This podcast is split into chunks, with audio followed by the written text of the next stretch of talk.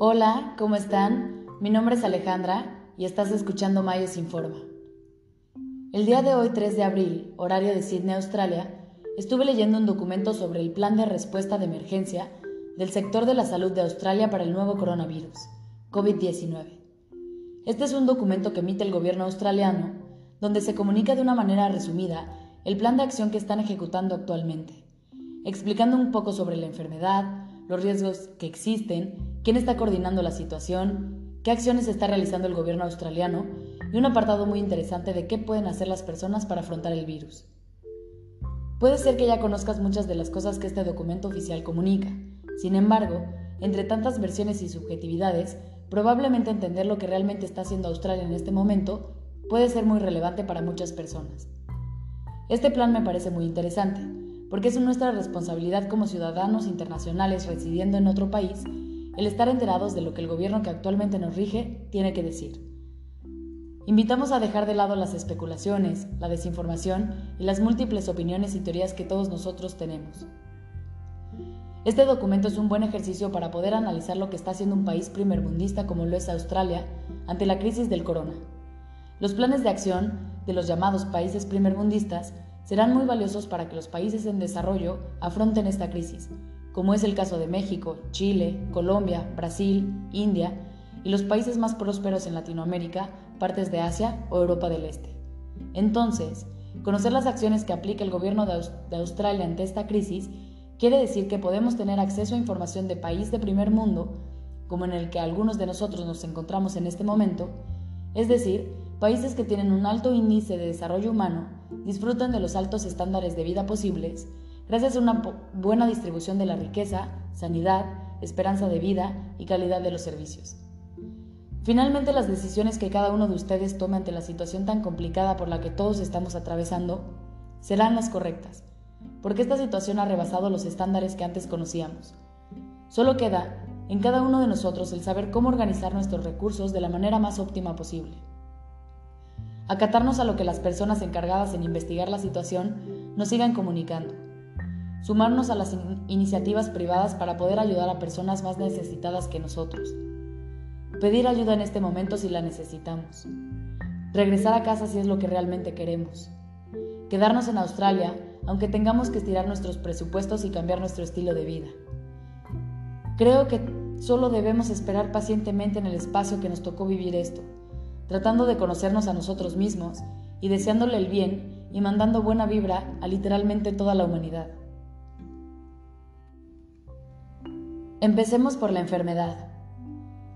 Al parecer el COVID-19 es una enfermedad respiratoria causada por un nuevo tipo de coronavirus, el coronavirus 2 del síndrome respiratorio agudo severo, SARS-CoV-2.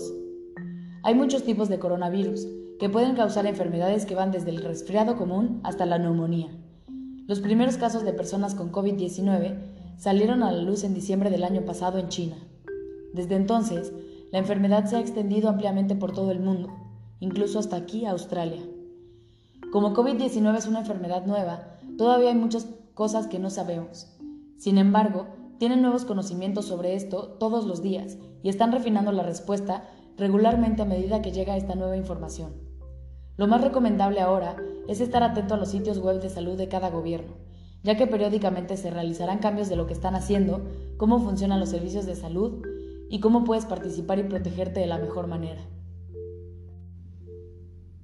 Los riesgos que existen. Algunas personas con COVID-19 tendrán una enfermedad leve y se recuperarán rápidamente. Algunas personas se enfermarán muy rápidamente. Un pequeño número desarrollará complicaciones que requieren atención hospitalaria, más comúnmente por neumonía, y una pequeña proporción de estas puede morir. En la actualidad, las personas que parecen tener más probabilidades de experimentar una enfermedad grave son los ancianos y las personas con otras enfermedades existentes como diabetes, enfermedades cardíacas y pulmonares y cáncer. ¿Quién coordina la situación?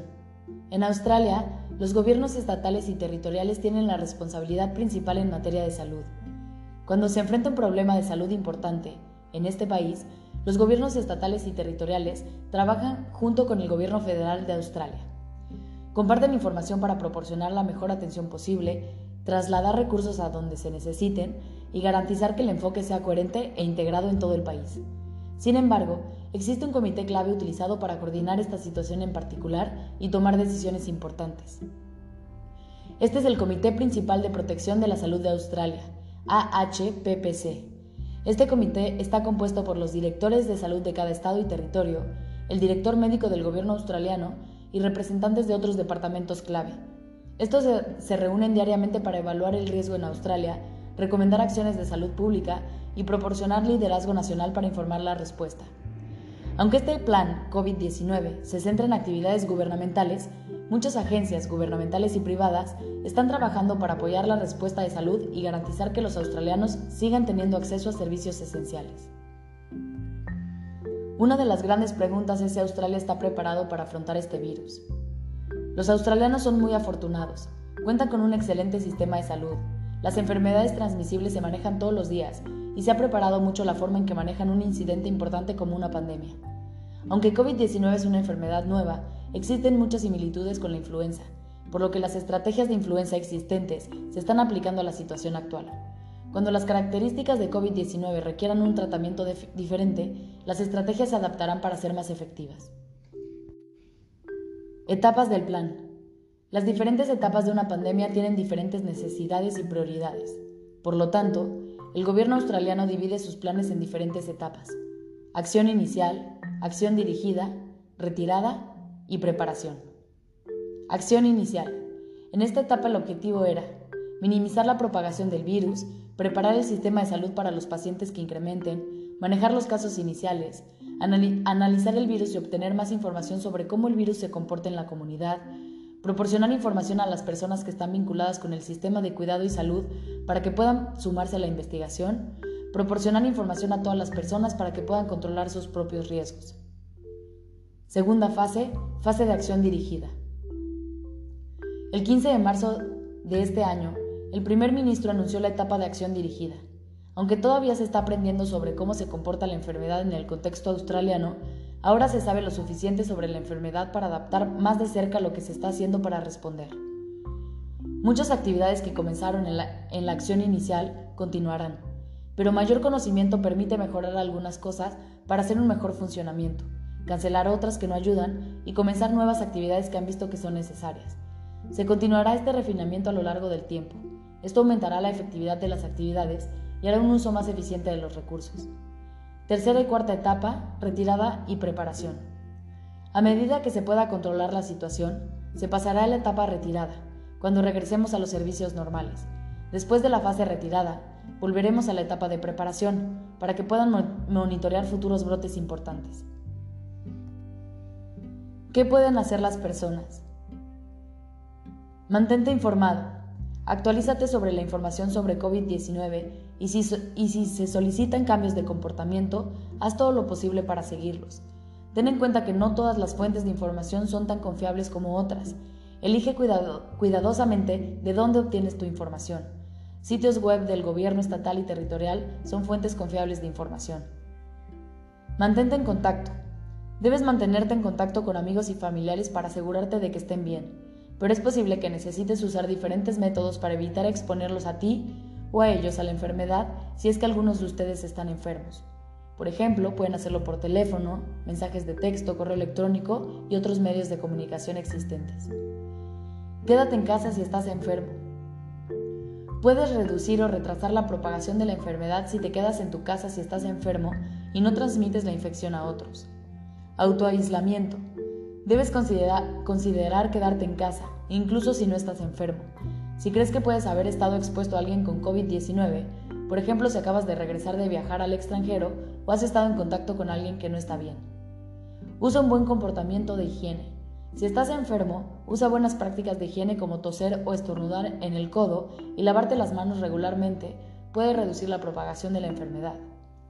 Sea un viajero inteligente. Si planeas viajar, Verifica el nivel de enfermedad de COVID-19 en cada país y considera si actualmente se recomienda viajar. También hacen un llamado a la paciencia y comprensión de la creciente presión que pueda sufrir el sistema de salud. Lamentablemente sabemos que esta situación no es, no es agradable para nadie, pero mantener la calma y la paz servirá para, para fortalecernos como personas y tomar la mejor decisión para cada uno de nosotros. Esperando que tú y tu familia estén bien, te mandamos un abrazo y la mejor de las vibras de parte de la familia Mayos Study.